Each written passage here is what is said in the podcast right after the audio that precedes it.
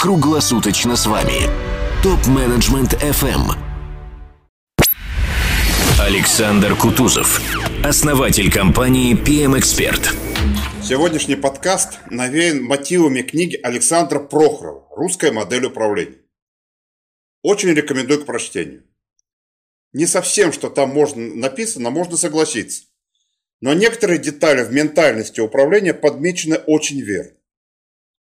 Как ведут проекты японцы, американцы и русские? У японцев самая сильная черта – это планирование. Планирование, планирование, еще раз планирование. Семь раз отмерь и один отрежь – это, увы, не про нас, это про них. Если посмотреть, на что тратит время японская команда управления проектами, это не менее 60-70% планирования. Они пытаются через тщательное планирование избежать инцидентов, срывов сроков, бюджетов и отклонений от планов. И в этом они абсолютные чемпионы. У американцев или англосаксов с планированием похоже. Планированию посвящается в среднем 30-40% усилий командов, если просто считать по таймшитам. Планы, конечно, не такие детальные, как у японцев. Но все же хорошо проработанные календарно-сетевые модели – Базовые стоимостные планы. Хороший реестр рисков.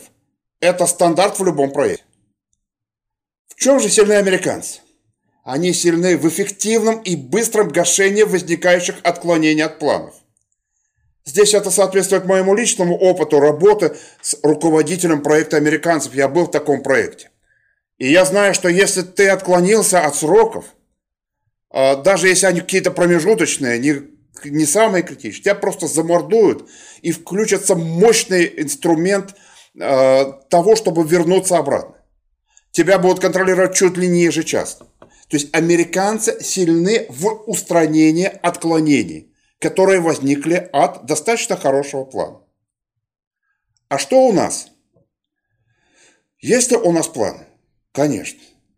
Всегда есть презентация в PowerPoint или в Excel, где у нас есть э, план как минимум контрольная точка в квартал. Как правило, конечно, эти планы нарисованы, они далеки от хорошей календарно-сетевой модели. Очень приблизительные оценки денег и ресурсов, реестр рисков часто для галочки. Ну и так сойдет, давайте начинать проект. К сожалению, когда мы начинаем, переходим в активную фазу, мы проявляем очень большую, большую толерантность к отклонению по срокам. Что, опять подрядчик или исполнитель сорвал сроки, растянул поставку на неделю и месяц? Ну, давайте его перед... поругаем, соберем, может быть, совещание по этому поводу и перенесем сроки. На одном из моих крупных проектов в Новом Уренгое директор по Капстрою проводил оперативку. Когда на пятом часу совещания речь дошла до разбора 90-го пункта предыдущего совещания о срыве сроков монтажа оборудования подрядчиком, который уже срывался, внимание, 21 раз. Подрядчика уже не ругали, его просто спросили, а когда следующий срок? Он им назвал через две недели, клятвенно пообещал, что 22 раз он точно это сделает. На что было записано в протокол перенести сроки еще на две недели, и, соответственно, пошли к 91 вопросу. С переходом проектов в активную стадию реализации таких отклонений становится все больше и больше.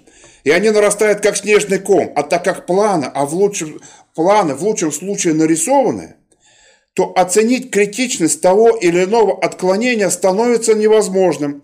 И наступает аврал. Но есть черта, где мы дадим фору и японцам, и американцам. И это я говорю без всякой иронии. Это тоже из моего опыта ведения проектов. Я с этим сталкивался много раз. Мы умеем мобилизовываться, когда уже пахнет катастрофой.